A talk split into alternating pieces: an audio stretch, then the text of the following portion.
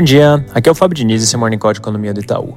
Começando pelos Estados Unidos, ontem o CPI, a inflação do consumidor, veio com alta de 0,45% no núcleo e 0,37% olhando para o índice cheio agora no mês de fevereiro, que acabou sendo bem em linha com a nossa projeção, mas um pouquinho acima da medida das expectativas do mercado. Com esse resultado, a inflação em 12 meses desacelerou um pouco, vindo de 5,6% para 5,5%. De modo geral, esse é um resultado que segue mostrando um cenário de inflação bastante desconfortável para o Fed. Dito isso, dados eventos recentes envolvendo o Silicon Valley Bank, tem alguma incerteza quanto à decisão de política monetária na semana que vem. Nossa visão é que se os temores relacionados à estabilidade financeira diminuírem daqui para o resto da semana, a tendência é de um aumento de 25 pontos base. Enquanto num caso de temores seguirem elevados ou se intensificarem de alguma forma, o Fed deve optar por uma pausa no processo de alta.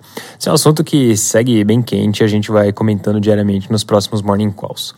Falando rápido de China e com isso concluindo a parte internacional, ontem à noite saíram vários dados de atividade que, de modo geral, vieram bem em linha e mostrando recuperação agora no mês de fevereiro, com vendas no varejo, produção industrial e também o um indicador de investimentos com alta no mês.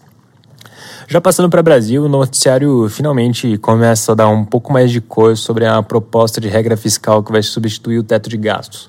Tem alguns jornais, por exemplo, mencionando que a proposta prevê zerar o déficit primário a partir de 2024. E o plano do Ministério da Fazenda é que, com a nova regra, os temores sobre uma eventual explosão da dívida pública serão afastados. Tem também menções que, inclusive, já apareceram antes, de que a proposta não vai trazer uma meta de dívida, mas a ideia é que, além da indicação de sustentabilidade, pensando mais a médio prazo, ela acabe resultando numa diminuição da dívida pública. Tem uma outra pista importante que os jornais estão dando, que é de que a regra deve ter um caráter anticíclico, ou seja, deve ter uma característica de tentar atenuar turbulências econômicas. Na prática, o que isso faz é evitar eventuais cortes de investimento nesses períodos mais turbulentos. Um último comentário sobre isso é que uma das diretrizes da regra é o aumento de receitas, e o foco aqui seria que elas não ficassem abaixo de 19% quando a gente olha como percentual do PIB, que é uma relação que hoje está por volta de 17,5% e 18%. Ontem, ao longo do dia, saíram várias notícias de que a regra seria apresentada para o presidente Lula ainda na semana, e é possível que a proposta se torne pública na semana que vem. Numa outra frente que, de certa forma, acaba até tornando um pouco mais difícil essa parte de aumento de receitas, o presidente do BNDES, Aloysio Mercadante, deu uma série de declarações e uma que chama bastante atenção é a de que ele quer dobrar o tamanho do banco até o fim do mandato. Traduzindo essa ideia, se a gente olha para o período de 2016 a 2022, a média de desembolsos do BNDES foi de cerca de 1% do PIB. O plano seria levar essa relação para 2%, e para isso a ideia seria reduzir o repasse para a União para o mínimo obrigatório, que é de 25%. Nos últimos anos, essa métrica ficou em cerca de 60%.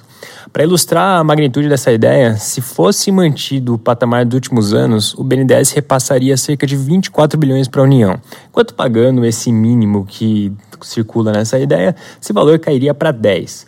Ou seja, o banco teria cerca de 14 bilhões a mais em desembolso. Lembrando que isso tudo ainda está numa fase de elaboração e debate, até porque, como eu comentei, se de fato for para frente, acaba impactando os planos do Ministério da Fazenda. Em todo caso, é um assunto bem relevante para ficar de olho e deve continuar em pauta nas próximas semanas. Caminhando para o final, ontem a gente divulgou o relatório mensal do nosso indicador proprietário de atividade, o IDAT, e depois de mostrar força em janeiro, ele teve um recuo agora em fevereiro, que foi puxado pela parte de serviços, enquanto a de bens ficou estável. Tendo como base esses resultados, nossa projeção preliminar é de uma queda de 2,6% na PMS, a pesquisa mensal de serviços, agora em fevereiro, enquanto a PMC, que é a pesquisa mensal de comércio, deve ter uma oscilação negativa de 0,4% no segmento restrito, fica de lado quando a gente olha para o ampliado. Quem quiser saber mais detalhes é só acessar o nosso relatório que está disponível no site do Itaú BBA ou no aplicativo Itaú Análises Econômicas. É isso por hoje, um bom dia.